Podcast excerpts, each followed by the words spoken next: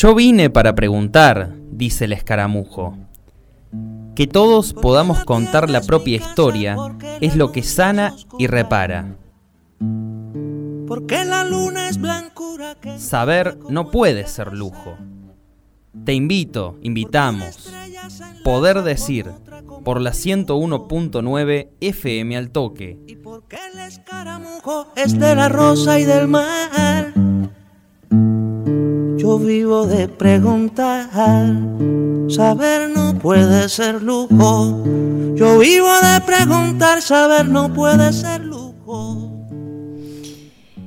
Es verdad que escuchar una realidad contada en porcentajes nos hace más fácil esto de comprender en general lo que sucede, pero también nos aleja de la posibilidad de darnos cuenta de los rostros, las almas y los seres que quedan escondidos detrás de esos números que cada vez nos cuentan más y nos dicen menos. Por eso no voy a hablar de porcentajes ni de números, porque no quiero necesitar de ellos para recordar que hay gente que pasa frío o que no tiene más que una comida al día. O que está calentito y come, pero no logra encontrar un trabajo que aporte dignidad y sentido al día a día o que está calentito y come y tiene trabajo, pero no tiene quien le dé un abrazo o lo registre como ser humano. O que está calentito y come y tiene trabajo y tiene quien le dé un abrazo, pero no puede recibirlo, porque está tan atrapado que ya no logra sentir, ni ser, ni vivir. Hay una Argentina rota que existe y cruje bajo los zapatos de todos los que todavía caminamos. Una Argentina con argentinos que conviene no olvidar ni mirar para otro lado si alguna vez queremos llegar a que este sea como es un espacio amplio, hermoso, rico y maravilloso, pero que tenga lugar para todos.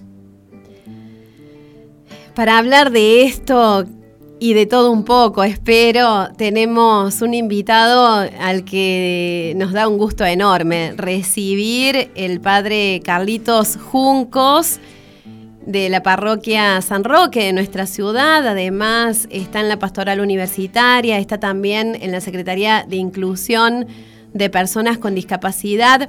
A él no le gusta que hablemos de él, pero para presentarlo voy a decir solamente que es de esas personas en las que uno no solo encuentra, sino que busca el abrazo y es de esos seres que no tienen miedo de meter los pies en el barro o bueno, se lo vamos a preguntar también. Eh, Carlitos Juncos, muchísimas gracias por estar acá. Al contrario, gracias por la invitación. ¿Coincidís en esto de que hay una Argentina rota? Sí, seguro, seguro porque em, los dolores que se manifiestan eh, de vez en cuando, a veces con un sentido más colectivo, como lo que está pasando hoy en Jujuy, por ejemplo, eh, son emergentes de todo un subsuelo donde está muy presente esa rotura, ese dolor que afecta profundamente la vida de las personas y sí, hay, hay, eh, hay como una, una fuerte sensación de frustración, de impotencia, que hace que esa rotura se convierta también en afecto, en lazos que, en vínculos que que se complican, que se complejizan y tienen rostro, tienen historias, hay corazón, eh, hay sufrimiento, hay sufrimiento. Uno cae muchas veces en, esta inercia de eh, hacer coincidir estas roturas con un problema o con una carencia socio, una situación de carencia socioeconómica ¿Crees que solamente pasa por ahí o que tiene que ver con otras cosas? O sea, si bien pasa por ahí también, pero digamos que también tiene que ver con otras cosas. Seguro, porque hay algo que es más hondo todavía y que eh, recién vos hablabas de los números que, no explican adecuadamente lo que pasa. Eh, pero los números son también un indicador, ¿no?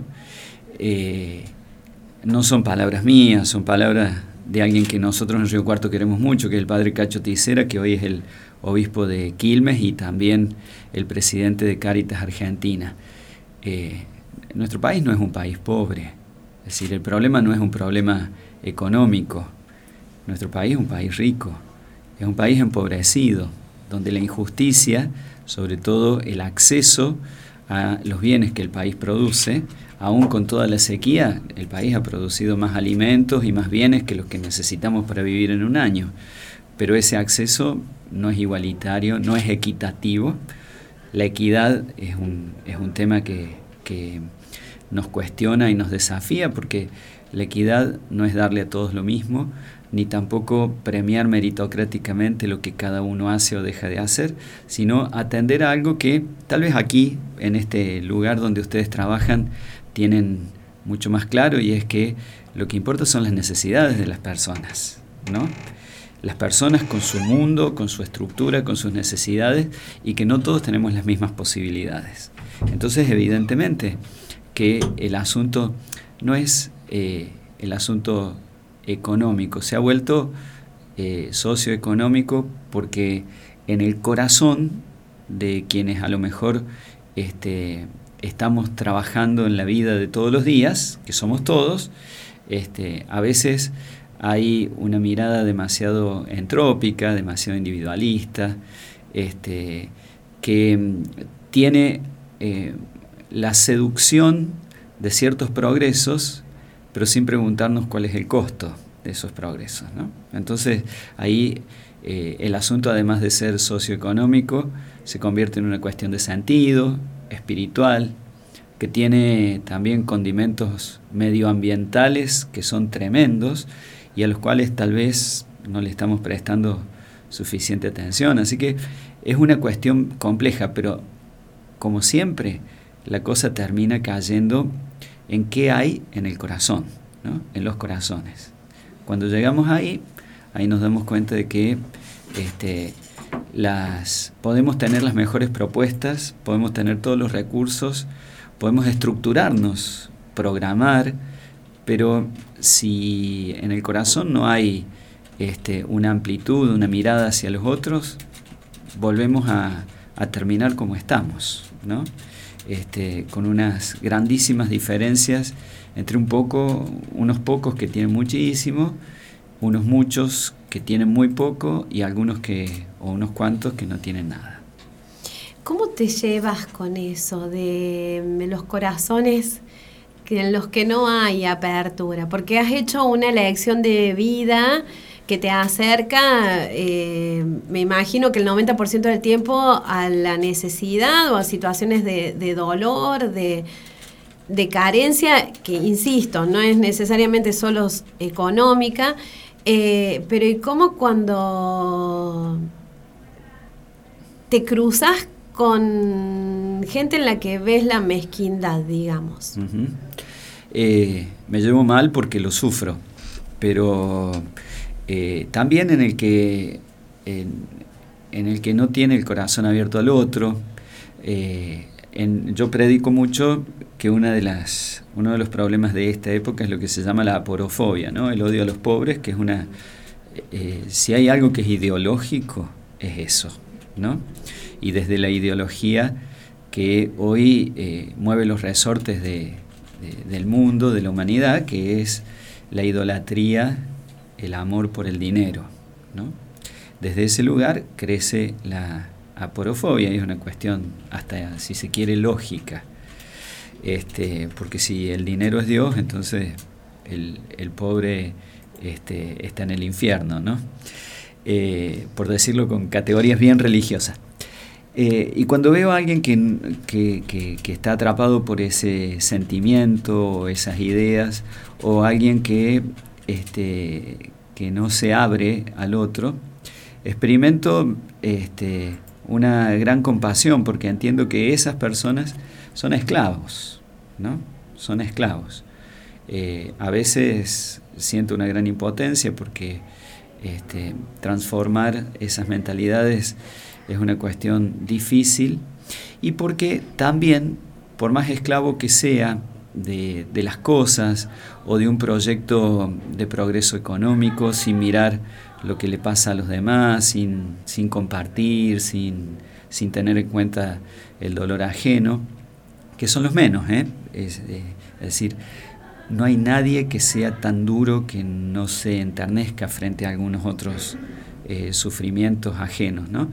Pero cuando las personas están muy cerradas, este, mi, búsqueda es que puedan sensibilizarse frente a, a, los dolores de los demás. Pero ahí hay también un juego que va de lo individual, de lo que decíamos recién, el corazón, y también de lo estructural. ¿no? Si no hay estructuras que acompañen un crecimiento eh, sano, profundo eh, y organizado de la empatía, vamos a seguir dependiendo de lo que sienta o quiera cada uno y eso este, el que padece y el que no tiene herramientas propias no puede esperar que pase, porque hay gente que no puede esperar que nos sintamos bien para poder compartir lo que tenemos si hoy no podemos pagar un medicamento que necesitamos para para sanarnos, ¿no?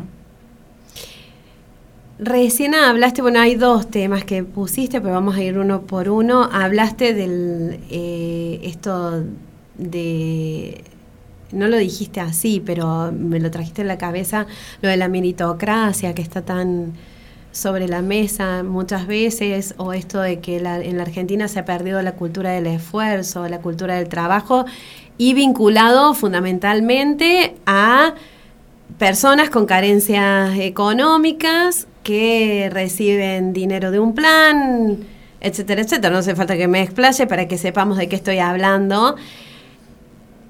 ¿Cómo ves esa situación? Bueno, eh, yo digo que eh, ahí es cuando tenemos que apelar, digamos, ya que somos un país tradicional y mayoritariamente católicos, si queremos apelar a los, a los parámetros de la fe, tenemos que darnos cuenta de que ahí hay una mentira y el, el demonio es el padre de la mentira. ¿Por qué? Basta, yo siempre pongo esta, esta simbología. Nosotros salimos con la imagen de la Virgen a recorrer este, distintos lugares del, del sector parroquial y a veces otros lugares de la ciudad.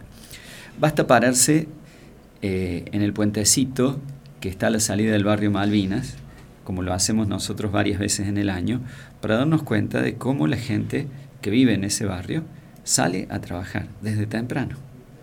¿no? Es incesante, es un hormigueo de gente que sale, que, va, que va en la bicicleta, que va en el carro, que va caminando, este, que a veces no tiene transporte eh, público y, y son gente que trabaja mucho, que trabaja muchas veces eh, o la mayoría de las veces, o casi exclusivamente, en empleos que no están bien remunerados. Entonces, la meritocracia es un artilugio que sirve para el que puede, pero para el que no puede, la meritocracia es eh, como una especie de, de símbolo inalcanzable, ¿no? Porque hay chicos que yo conozco desde chico que hoy tienen 40 años y están molidos por los trabajos que han hecho. ¿eh? Y nadie les paga lo que han dejado en salud en el camino de su vida, construyéndonos las casas a nosotros, haciendo los trabajos que a veces este, no queremos, no podemos, legítima o ilegítimamente nosotros hacer. ¿no? ¿Quién, les, ¿Quién paga eso?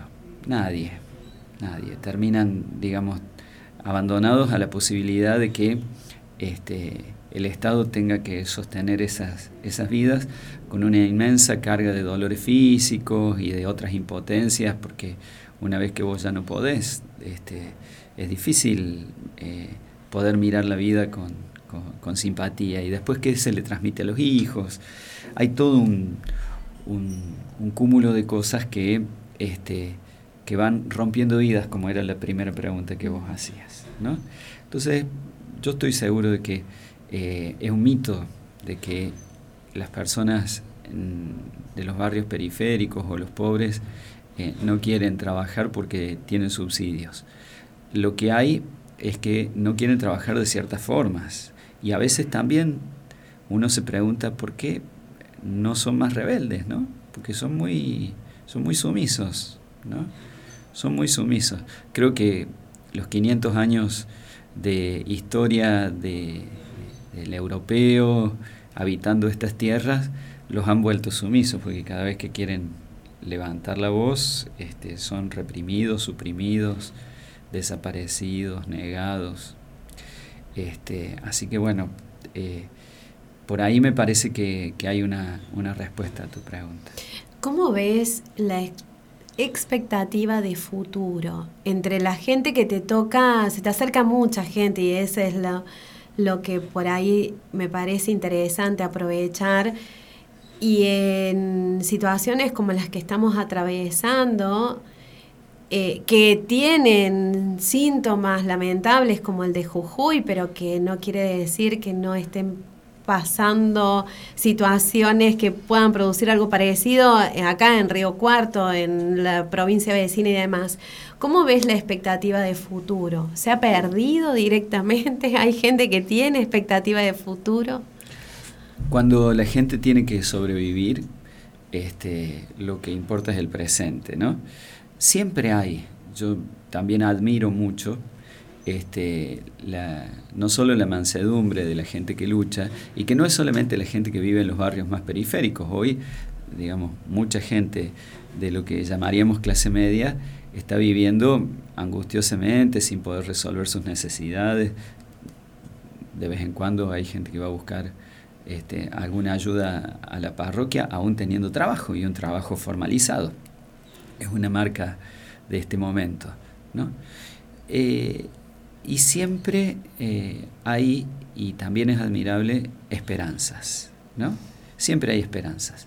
Tal vez no son esperanzas revolucionarias o, macro, digamos así, de que todo va a mejorar, pero que por lo menos se puede estar en paz, se puede vivir bien, se puede... Eh, cuando nace un niño en una familia eh, eso trae una gran alegría y siempre, siempre eso renueva las esperanzas. Eh, vuelvo a decir, no es que haya un sueño de que todo va a cambiar y que habrá un futuro muchísimo mejor, porque se vive demasiado atado a la necesidad de cada día, pero siempre hay, hay un motorcito ahí de esperanza. Otra de las cosas que mencionaste que también me parece interesante compartir es el tema de la pobreza. Se habla mucho de la pobreza y de los pobres. Por ahí vino Mayra Arena a, no sé si te das cuenta, a desmitificar bastantes cosas, a tirar abajo muchos mitos. Pero ¿cómo ves eh, a los pobres, a la pobreza y al resto? Que supuestamente, mira, porque uno nunca se sitúa en ese lugar, ¿no? Y digo, ¿cómo ves vos eso?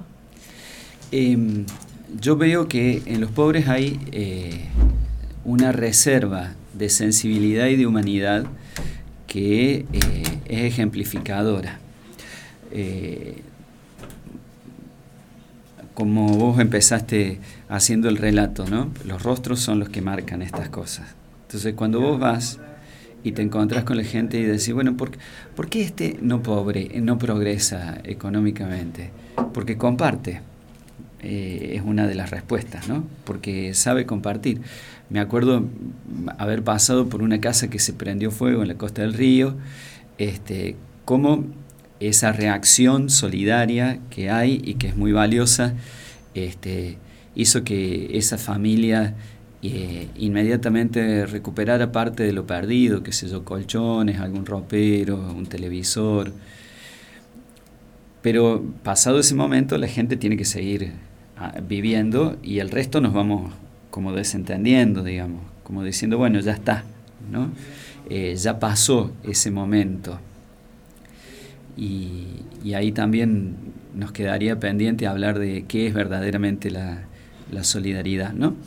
Y entonces yo mm, estuve ahí compartiendo con la familia eh, varias veces y un día me dice el hombre, este, ¿sabe que hoy, dice, eh, no tenemos gas porque eh, hice una changuita, dice, y mi hija, eh, que vive en otro barrio, no tenía para pagar el gas, y bueno, le compré el gas a ella, dice. ¿No? esas cosas son las cosas que viven, que viven mucho los pobres, y uno se pregunta, este, ¿por qué no, este, por qué no progresan? Porque comparten, porque eh, para ellos lo, más importante eh, no es el dinero que uno puede ir acumulando en orden a un objetivo, sino el hoy eh, que hay no solo en la necesidad propia, sino en la de todos los demás, en la de todos los demás. con esto tampoco quiero, así como está el mito del pobre culpable de su pobreza, que está ligado este, a la a la doctrina del mérito y de la meritocracia, también está, digamos, cierto romanticismo respecto de, los pobres. Son seres humanos, pero tienen estos valores que el resto no quiere reconocerles muchas veces. Y entre los pobres no va a pasar nunca lo que, una, lo que uno a veces puede ver entre los que no son pobres, de que este, se nieguen a, este, a ese compartir que posterga objetivos y sueños propios, ¿no? En general, digamos, hay una amplitud en ese compartir que, que, es, eh, que debiera ser un aprendizaje para, para todos nosotros los demás, que no lo somos, ¿no? Aunque uno pues, a veces tenga una vida austera o aunque el índice del INDEC diga que como no alcanzo cierto este, cierto monto en los ingresos, también estoy en, debajo de la línea de la pobreza. La pobreza es una realidad este, compleja. Nosotros tenemos otras herramientas, vínculos, estudios, etcétera, que nos ponen en otro lugar. Es que no poder alimentar a tus hijos, no poder darles la atención en salud que corresponde, porque esto se traduce en situaciones, la carencia real, se traduce en situaciones que realmente son serias. O sea, si vos necesitas una atención urgente con un profesional de la salud y te dan un turno de acá a dos meses, eso puede significar que tu enfermedad sea grave, puede terminar significando que mm, se termine tu vida en, en una situación extrema que tu hijo no tenga el alimento que, básico que corresponde, puede ser que esa persona ya venga condenada de entrada a no poder tener un rendimiento y una posibilidad de crecer intelectualmente como eh, hay un derecho que nos asiste a todas las personas, más allá del lugar donde nacemos.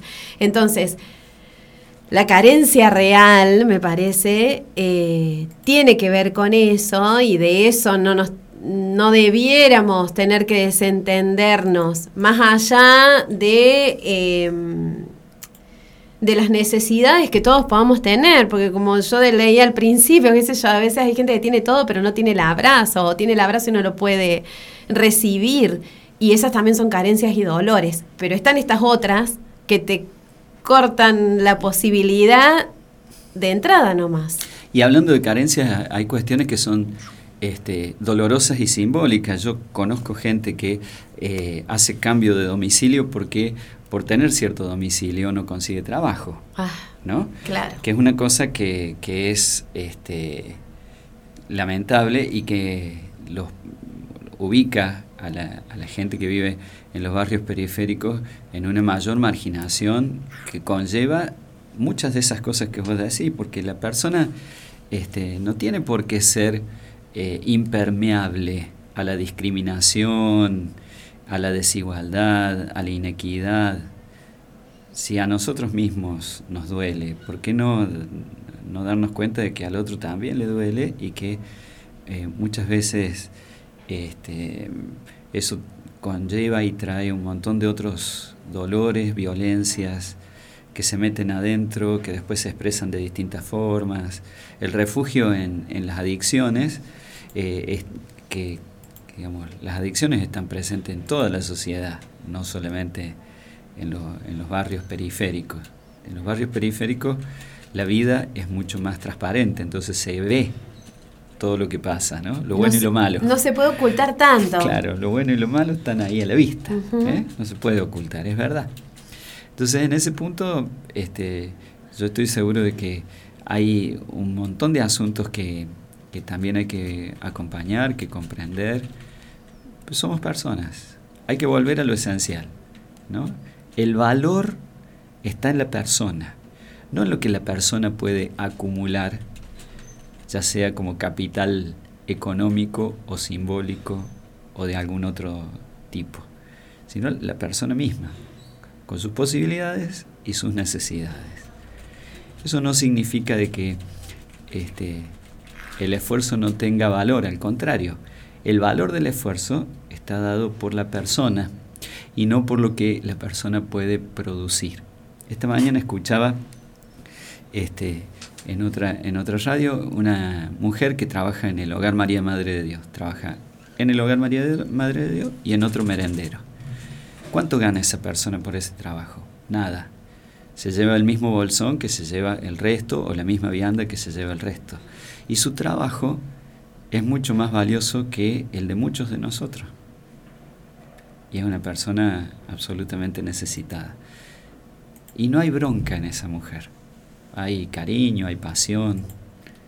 Y esa persona es sumamente valiosa. Pero la sociedad que tiene otros criterios no se lo reconoce. ¿Cuánto gana por ese trabajo? Nada. Eso es lo que está mal. Te invito e invito a quienes nos están escuchando a hacer una pequeña pausa y ya venimos y seguimos charlando.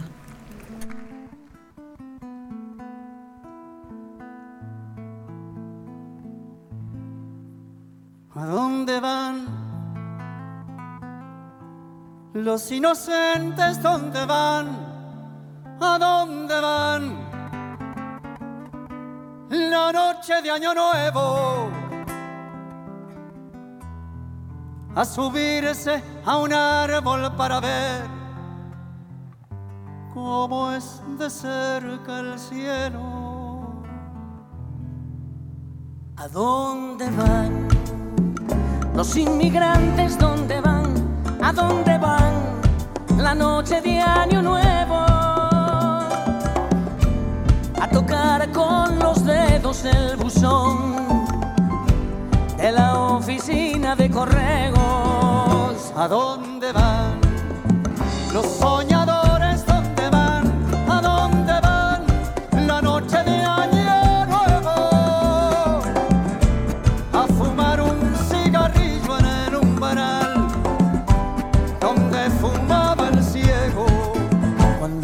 Nuevo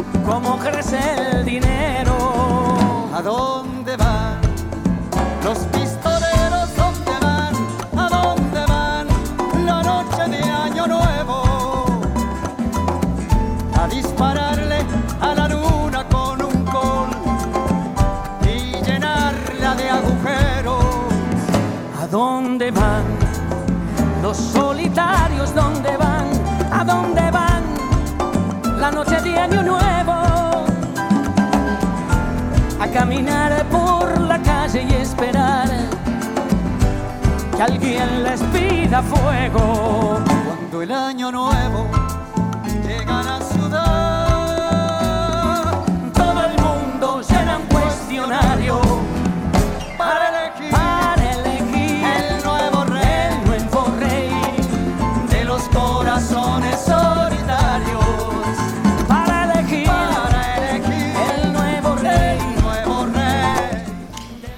Seguimos hablando de la Argentina rota y bueno, esto es un deseo de a ver si de todas esas hilachas algo se puede empezar a vislumbrar para empezar a reparar. Está con nosotros el padre Carlitos Junco.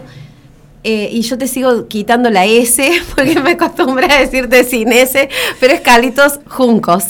Em, este tema que quedó ahí medio del bloque anterior y que estábamos hablando fuera de micrófono y que tiene que ver con un dolor grande de la sociedad y de mucha gente que por ahí puso sobre la mesa o en el debate la mamá de Chano en su momento pidiendo por una ley y ella creo que pudo tener la posibilidad de hacer ver algo que estaba como silenciado y sufriente en muchos, muchos hogares de toda la Argentina. Eh, estamos hablando del tema de las adicciones, de la gente que cae en esta trampa tan horrible. Y me hablabas de los hogares de Cristo. ¿Cómo se está trabajando en ese sentido?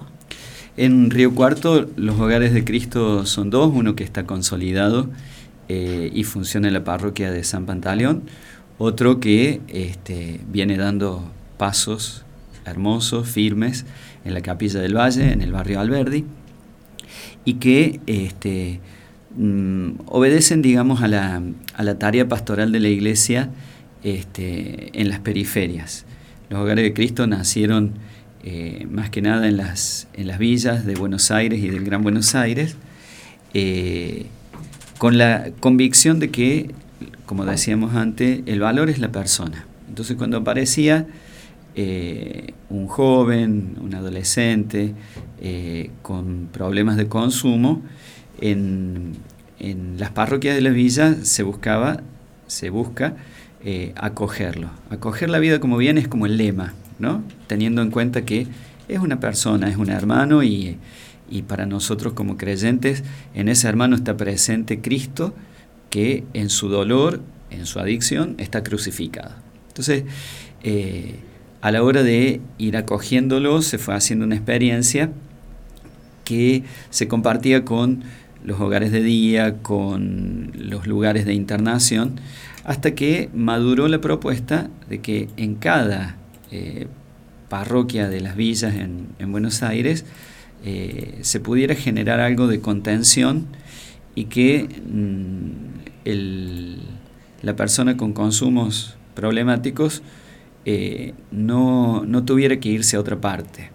Y así nacen los hogares de Cristo como un lugar donde se comparte la vida y se lucha por eh, vencer el flagelo de la adicción tiene un aspecto religioso, tiene un aspecto eh, comunitario, siempre es en comunidad, tiene un aspecto técnico, los hogares de Cristo están acompañados por profesionales que van monitoreando, acompañando, trabajando desde su lugar específico, este, como la psicología, como el trabajo social, como la psiquiatría también, si es necesario, este, a, cada, a cada persona.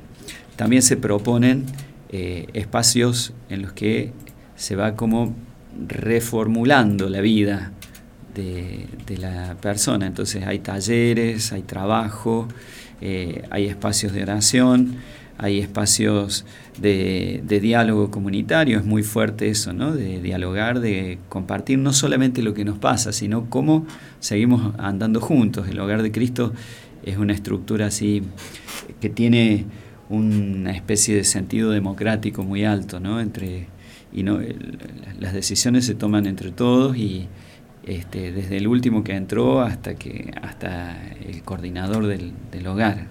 Son unos espacios muy, muy interesantes que han crecido en 15 años, se cumplieron en marzo 15 años de la, del primer hogar de Cristo, han crecido este, hermosamente en todo el país. Hoy son cerca de 70 los hogares de Cristo en todo el país. ¿Y dos acá en Río Cuarto? Y dos en Río Cuarto, sí.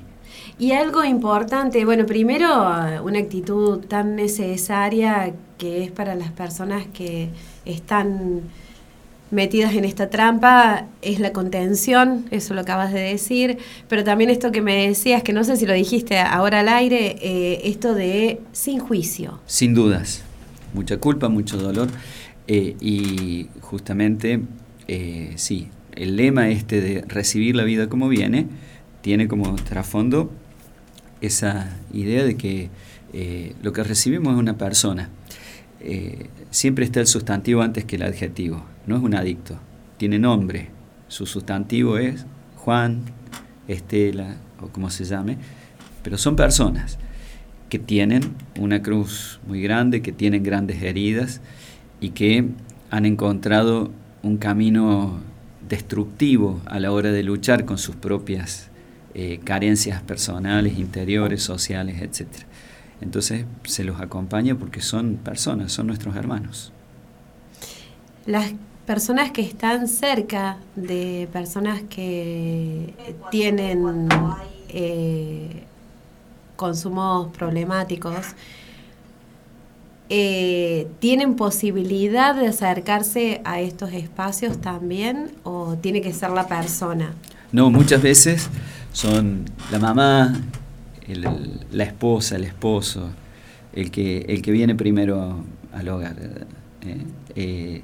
Sí, siempre. Porque ahí también hay para reparar. Muchísimo, muchísimo, sí, sí, sí, sí. Sí.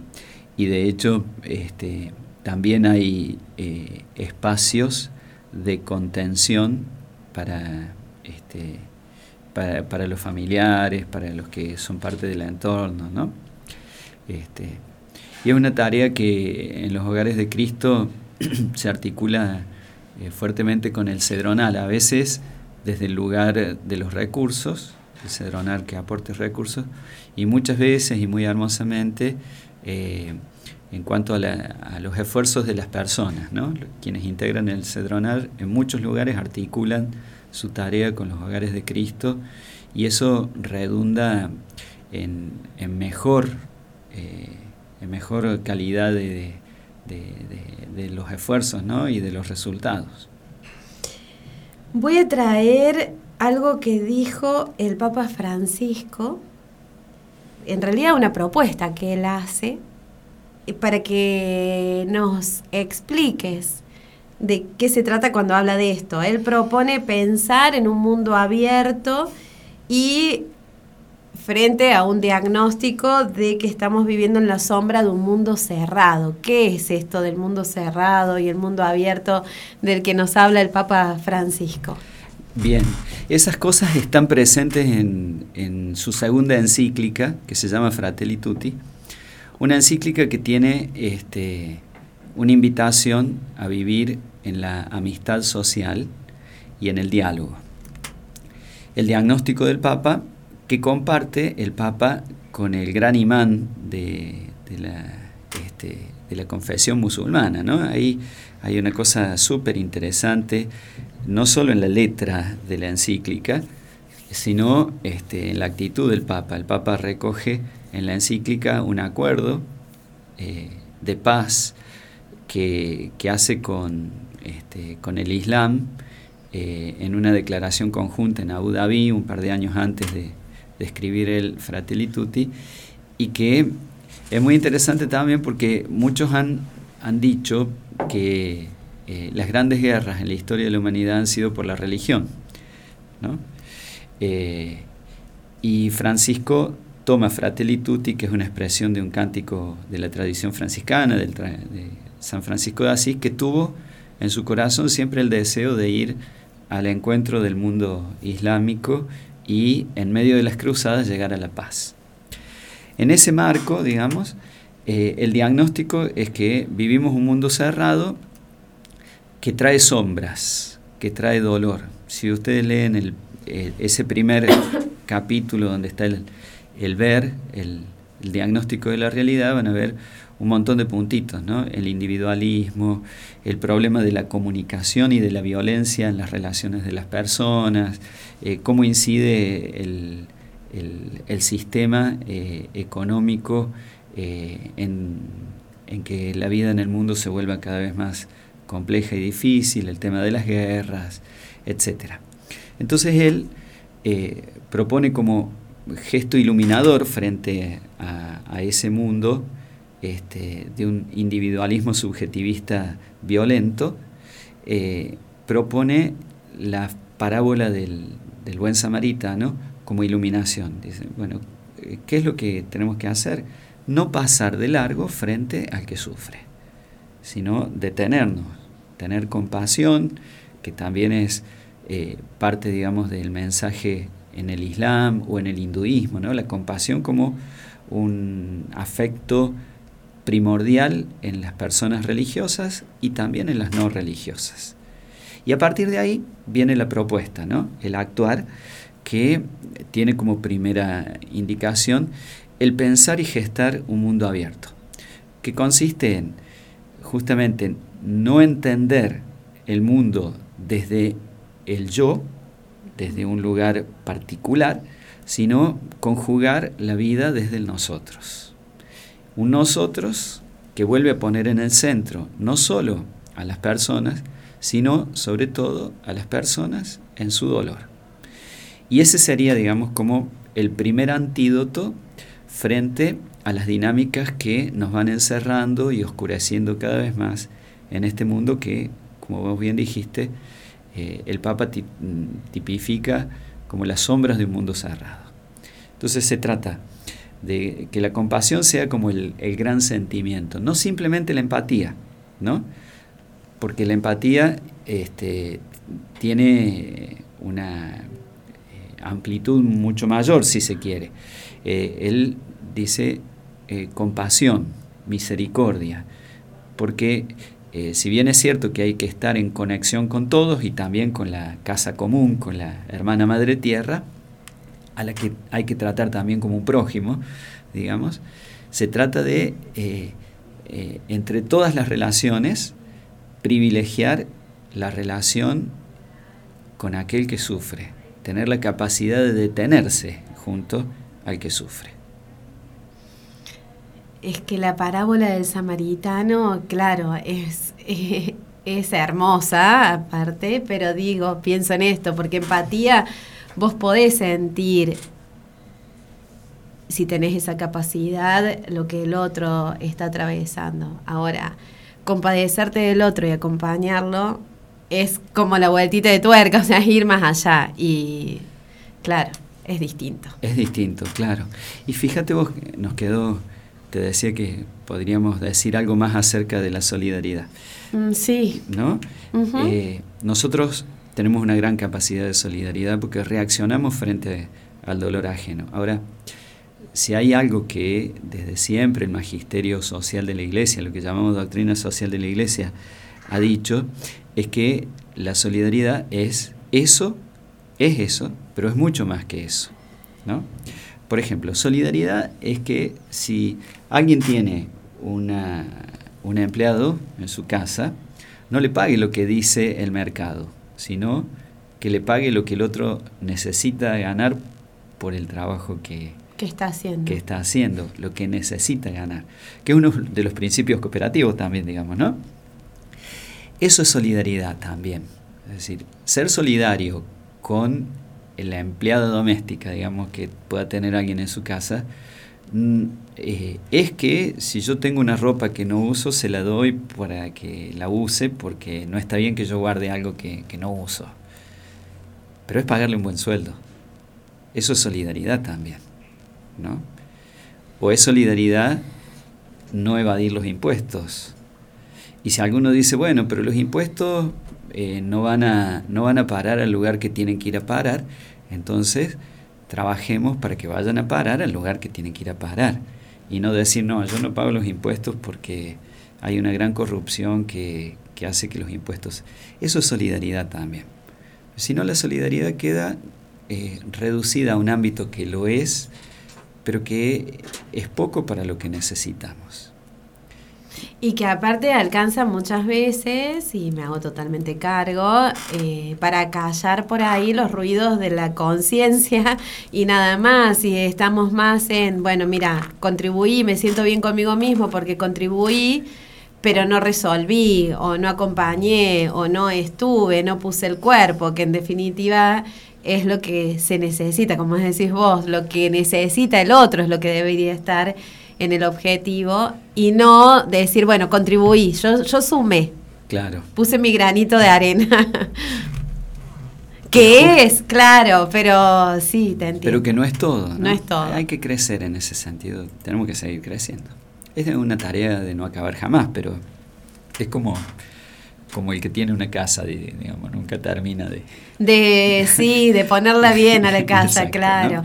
Bueno, pero... construcción. Pero por ahí iría, no sé si compartís esto que ha venido siendo el eje de mi planteo, eh, podés disentir y me encantaría que lo plantearas, pero digo esto de la Argentina rota, las hilachas y demás por ahí crees que podría ir el tema este de ir recuperando algo. Yo tengo una sensación de que está todo tan roto y lamentablemente encuentro gente que comparte esto, ¿no? No es solamente una postura propia pesimista, sino como que está todo tan roto que ya es muy difícil de reparar. Es difícil de reparar. De lo que venimos hablando, por ejemplo, me preocupa mucho este, cómo somos eh, víctimas y actores de un, de un clima muy violento. ¿no? Parte de la ruptura está dada ahí. ¿no?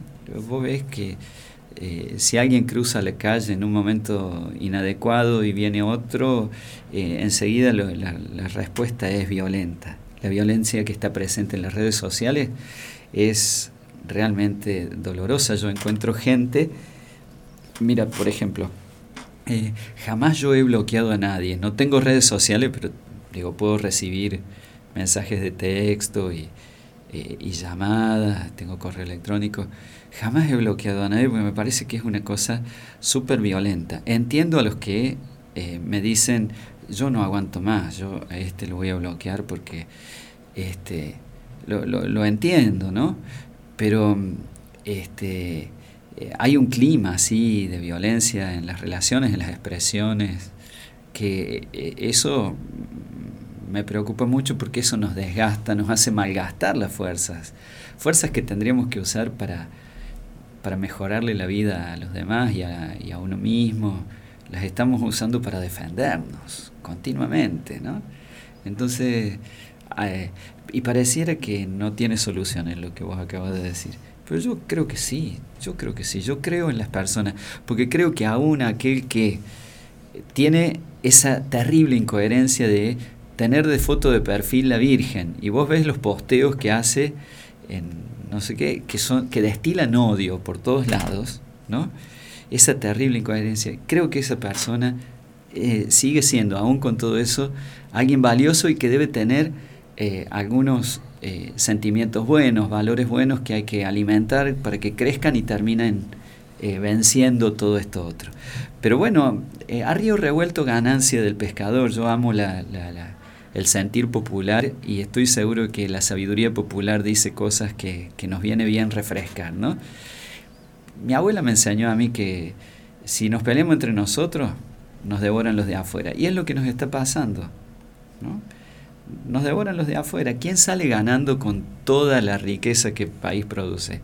Y algunos poquitos de acá, muchos de afuera, muchos de afuera, muchísimos de afuera. Y les conviene que no, que no nos llevemos bien para seguir siendo nosotros este, un objeto de sus, de sus ambiciones, de, de sus deseos de poder. ¿Qué percibís en la juventud que te rodea? En la que te rodea, porque bueno, la juventud, yo estoy hablando de la juventud, es muy grande, hay mucha variedad como en todo, pero digo, los que están cerca tuyos, los que vos podés ver.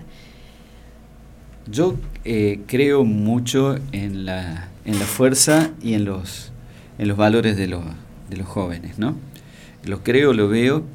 Eh, creo que... Bueno, perdón, estás en la pastoral universitaria, o sea que ahí ves mucho, mucho joven. veo mucho. Eh, creo que mm, hay que darles lugar. ¿no? Hay que darles lugar para que ellos vayan haciendo sus construcciones y para que aprendan, porque son jóvenes, deben aprender de sus, de sus aciertos y de sus errores. Y los que ya no somos jóvenes tenemos que tener paciencia de no este, interrumpir, de no abortar esos procesos y tenemos que tener mucha capacidad de diálogo, de, escucha y de acompañamiento. Yo creo que hay en los jóvenes, por ejemplo, eh, una altísima sensibilidad por lo colectivo, aunque sea virtual, aunque esté, porque ellos habitan la virtualidad. Y bueno, es no podemos renegar de eso. Son sus formas, o sea, nacieron con eso, crecieron con eso y son sus formas. Sí. Exactamente.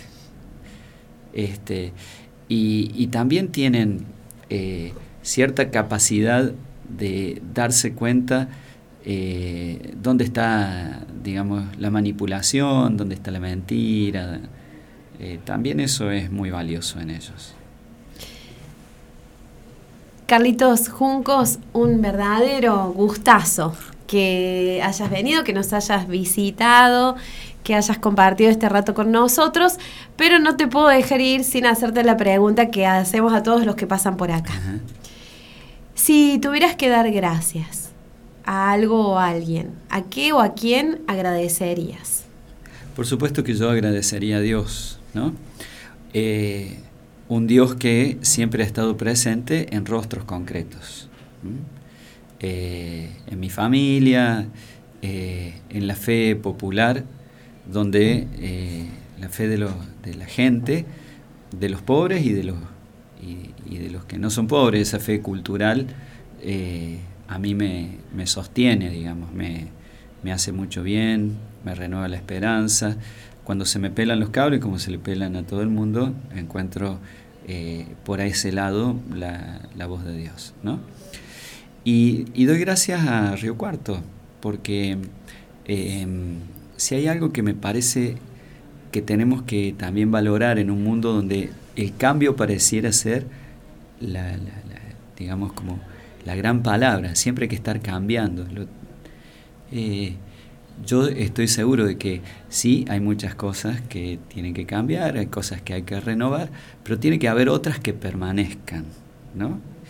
Y, ese permanecer este, que venimos compartiendo eh, en, en, la ciudad, a mí, a mí me hace mucho bien, me gusta, somos una familia, uno se descubre como una familia grande. Muchísimas gracias de parte nuestra, de toda la comunidad de Altoque Comunicación, porque de verdad para nosotros es un gustazo que estés acá y poder compartirlo con toda la gente que nos está escuchando este ratito de charla. Para mí también, una alegría alegría. Gracias a ustedes. Y gracias a vos que estás del otro lado, que nos acompañas siempre, que estás ahí siempre, leal, firme. Muchas gracias y sabés que el viernes que viene, a partir de las 20, volvemos.